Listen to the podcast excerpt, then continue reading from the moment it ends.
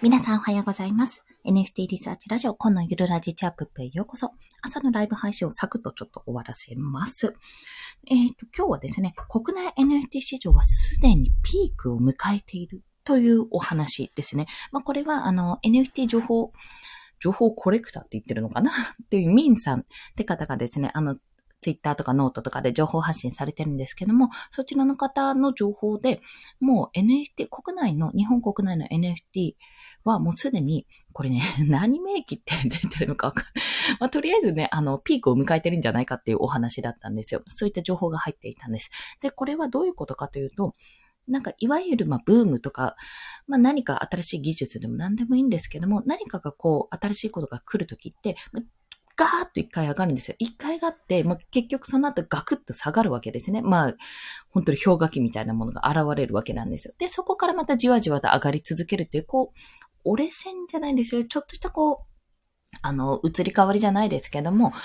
あの、上げて下げるみたいな状況があるっていうお話だったんですよ。で、まあ今までは、あの、NFT 思った以上に広がらないよねって市場規模そこまで広がってないねっていうことがあって、いや、まだピークには達してないんじゃないかっていう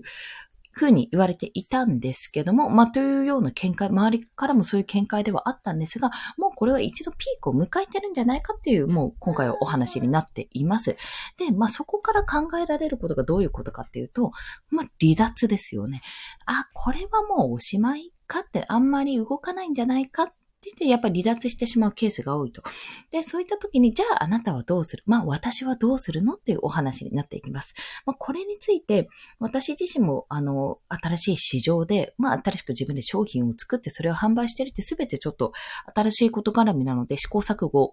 しているので、正直これがどうかは、あの自分がまあ1年後ぐらいにどうなって、どうなっているかっていうのも正直ね、あの、明確、明言はできない状態ではありますけど、私自身は、あの、例えば NFT がもし、このまま落ち着いてね、なんか、あの NFT はそんなに高値で売るもんじゃないとか、投資対象としては無理だみたいなことを、もしそんな話になっていたとしても、多分ね、私は続けますね。まあ、続ける、うん、続けると思う。なぜかというと、あの、面白いからですね。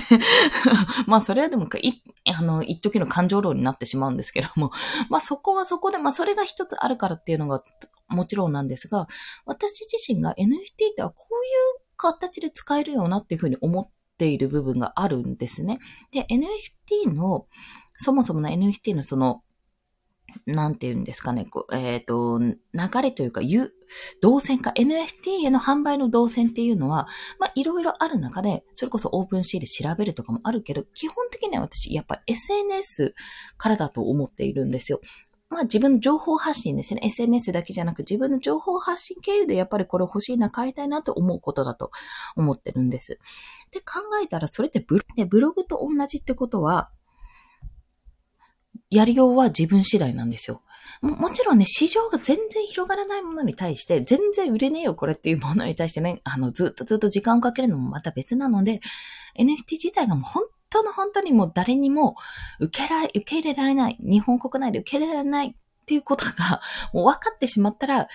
じゃあやめるのかって言ったら、いや、そしたら海外に向けて発信すればいいんじゃねって話になるわけなんですよ。少なくとも海外では、まあ、バブルは一回弾けてるけど、あの、まだやっぱり広がっているっていう動きがあるので、海外に需要があるってことは、やっぱり国内でも確実にどこかで需要が出てくるんですよ。もしかするとクラブハウスみたいにファーってすぐに消えてしまう部分はある可能性もね、もちろん捨てきれないですが、これはね、でも技術なんですよね。NFT って。クラブハウスと違うところは、クラブハウスはサービスですけど、NFT は技術なんですよ。ってところを見ていると、やっぱり戻、まだまだ元ってなんだ。まだまだ伸びしろもあるし、本当にこれはやりようなんだなっていうところをすごく感じているわけなんです。で、まあそこからどうするかっていう話なんですけども、まあ、とりあえず自分のコレクションを出していくのはもちろんなんですが、そこからあ、ごめんなさい、止まっちゃった。そこから、あれですね、コレクション運営だけじゃなくて、やっぱりメディアでの発信とか、まあ、自分というクリエイター、コレクションだけじゃなく、クリエイターとしての発信をやっぱ続けていくことで、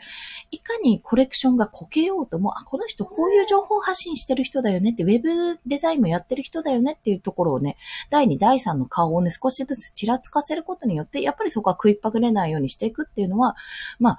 あの、本当だったらね、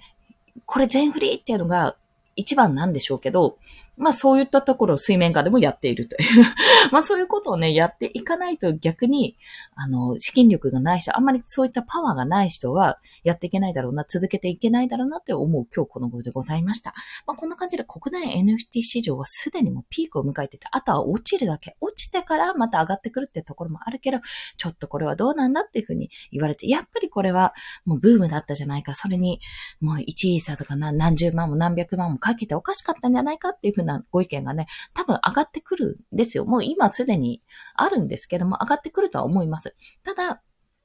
何度も言うように NFT はサービスじゃなくて技術。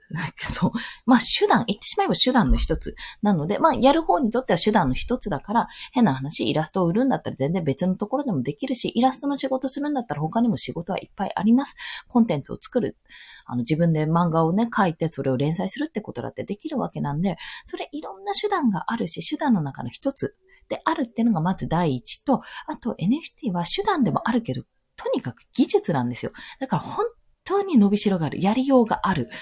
あの、イラストを売るだけじゃないっていう使い方があるので、まあそういったことをじゃあどうやったらその手段、その技術を使って面白いことができるかって考えていく方がやっぱり楽しいと思うので、もしよろしければ NFT の世界ちょっと見てみてください。かっこ NFT の沼どっぷり使っちゃおうぜって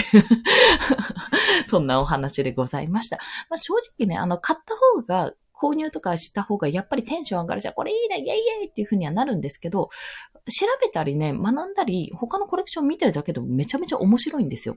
っていうところもあるので、私はこの技術をね、まあ、どうやって皆さんに伝えていくかってところも、二つ目の軸として考えてやっていきたいと思いますので、今後もどうぞよろしくお願いします。それでは、今日もお聴きくださりありがとうございました。コンでした。では、また。